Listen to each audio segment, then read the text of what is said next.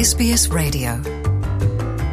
Olá, Luciana. Olá, rapaziada da Austrália. Chegando com notícias do futebol brasileiro e de eleições. Sim, porque esse final de semana é o último antes do pleito do segundo turno das eleições presidenciais que serão que será realizado no dia 30, no daqui oito dias, no próximo domingo. Temos aí uma disputa muito acirrada entre o atual presidente que está tentando a reeleição, Jair Bolsonaro, e o líder da centro-esquerda, o Luiz Inácio Lula da Silva, da oposição. Estão brigando aí, voto a voto, uma briga nem sempre limpa, tá tudo meio sujo, muito fake news, essas coisas. Mas enfim, o esporte brasileiro, de certa forma, não se isentou de entrar nessa discussão, com alguns atletas e ex-atletas se manifestando a favor ou de Bolsonaro ou do Lula. A última manifestação pública, aliás, pública de alcance planetário mundial, foi a do ex-jogador Raí, que na entrega da bola de ouro na França, no meio da semana, ao apresentar o troféu Sócrates, que é o irmão dele, foi irmão dele, morreu, foi dado para o jogador Sadio Mané, que tem umas ações, promove ações sociais muito legais no país dele, no Senegal. O Raí faz um discurso e no discurso ele termina dizendo: teremos uma decisão importante no nosso país daqui a alguns dias.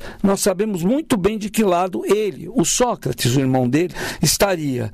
E nesse momento ele fez um gesto que é um L formado pelo dedo indicativo e pelo dedão da mão direita, que é um jeito dos apoiadores do Lula se reconhecerem, digamos assim. Então ele fez o gesto e disse: estaremos todos apoiando ele, o L, importante não somente para o Brasil, mas para o mundo. Esse foi um dos apoios explícitos que os candidatos receberam. Tem coisas assim, algumas coisas malucas, como por exemplo, o goleiro, né, Bruno, que jogou no Flamengo, no Atlético, foi sentenciado em 2010 pelo assassinato da modelo e amante, a, a a menina que chamava Elisa Samúdio, com quem ele teve um filho, que se chama Bruninho, tem 12 anos. Ele cumpriu pena na, na cadeia por assassinato e ocultação de cadáver e ele se manifestou apoiando o Bolsonaro.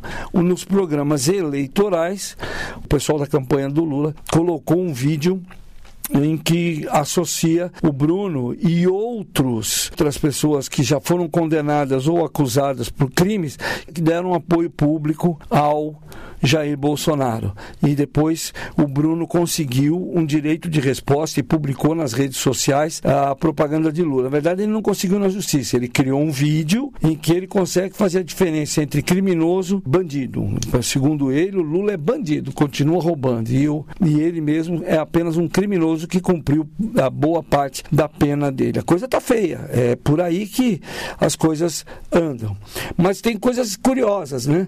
Por exemplo, parceiros históricos é, da música é, estão, estão divididos. Então, na dupla sertaneja Zezé de Camargo e Luciano, o Zezé de Camargo apareceu publicamente apoiando Jair Bolsonaro e o Luciano não foi, porque o Luciano vota em Lula. A mesma coisa é, aconteceu com o Chitãozinho e Chororó.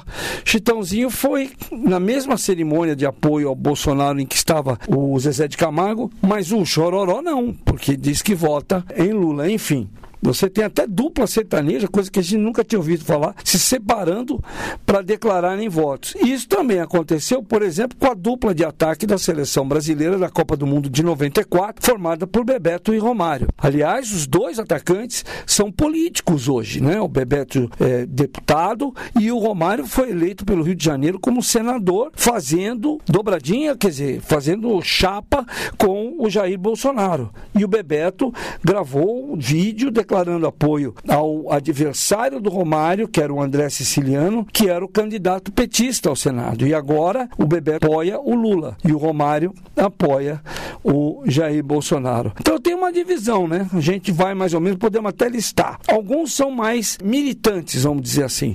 O Juninho Pernambucano, que é um, um ex-jogador do Vasco, jogou no Lyon da França, disputou Copa do Mundo com a seleção brasileira. Ele que aos 47 anos, ele não só declarou voto, como participa da campanha do Luiz Inácio Lula da Silva, participando do programa de vídeo eleitoral, fazendo lá o papel de juiz e futebol. Ele foi bem legal e ele participa falando a favor do Lula. Outros jogadores, como por exemplo o atacante Paulinho, de 22 anos, que está lá no Bayer Leverkusen da Alemanha, depois de jogar na base do Vasco, também declarou voto no Lula. Ele que já criticou o Bolsonaro, porque o Bolsonaro, uma das coisas que ele está baseando a campanha dele é o apoio que ele tem dos protestantes pentecostais e que não admitem, por exemplo, manifestações religiosas afro brasileiros, né, de origens africanas. E o Paulinho é adepto de uma, de, da religião afro-brasileira. Então, já, já antes ele já criticou esse sectarismo pro, provocado pelo, pelos bolsonaristas e agora lá da Alemanha deu o apoio dele via internet. O Vanderlei Luxemburgo, técnico de futebol de 70 anos, também já declarou seu voto em favor do Lula.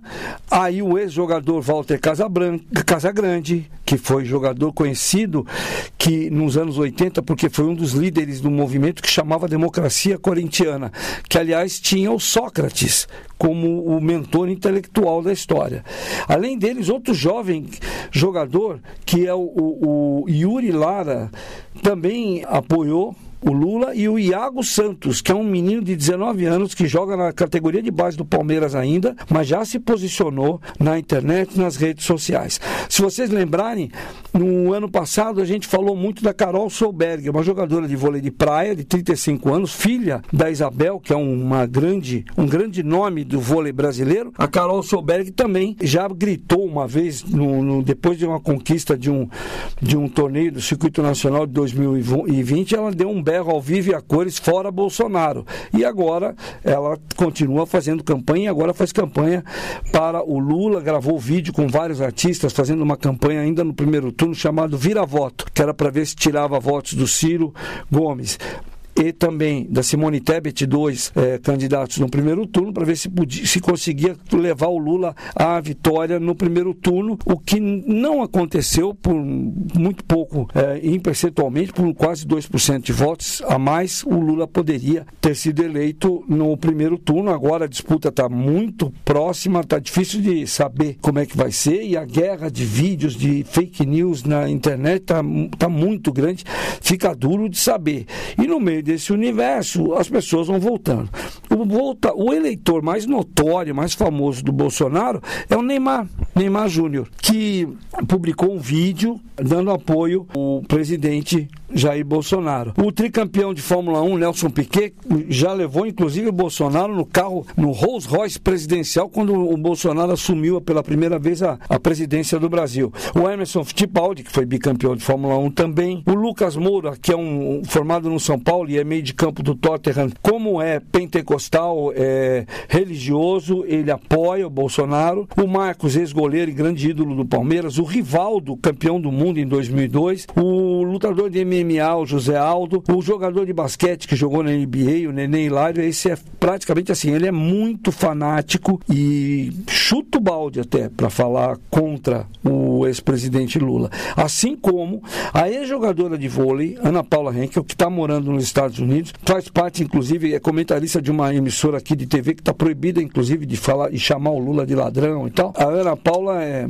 é odiada, inclusive, nos meios, porque ela é muito de direita, mas muito, não é pouquinho de direita, né? Uma candidata, é uma, uma, uma atleta, uma ex-atleta que é muito de direita, que começou se notabilizando porque não quis que uma jogadora trans atuasse na Superliga de Vôlei Feminino. E a partir daí ela jogou o nome dela todo para trás. Além dela, ainda tem o Felipe Melo, que é volante de seleção brasileira de Copa do Mundo 2010 e que está no Fluminense, também já declarou o voto dele para o Bolsonaro. E o Robinho, condenado por estupro em última instância da justiça italiana em janeiro, com um pedido de extradição. E o Brasil, como não extradita cidadãos, ele é obrigado a ficar aqui no Brasil e, e não sair daqui, porque se sair, vai ser preso.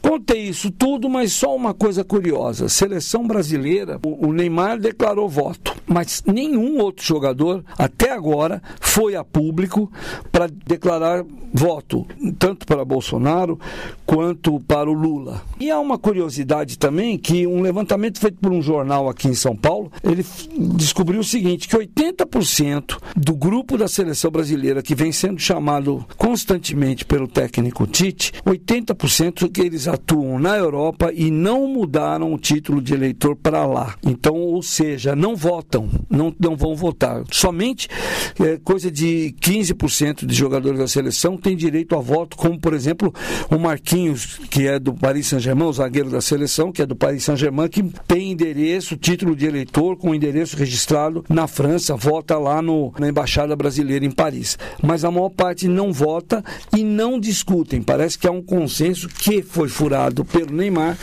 de que eles não iam se imiscuir aí em, em discussão política. Mas clima quente, Romário falou, mas até agora espera-se que mais alguém fale, mas a turma não está falando. Mas lembrar que o, e o Lula, ao comentar o, o apoio explícito do Neymar ao Jair Bolsonaro, ele numa live comentou essa semana que talvez ele ele tivesse com medo de ter problemas com a Receita Federal aqui no Brasil e que ele precisaria Lula saber exatamente qual é o favor que o Bolsonaro estaria prestando para, para o, o Neymar, para que o Neymar o apoiasse. Não sei. Ele deixou no ar essa acusação. O Neymar que está e passou essa semana em julgamento, está sendo julgado na Espanha por sonegação de impostos quando da sua negociação, saída do Santos e ida para o Barcelona.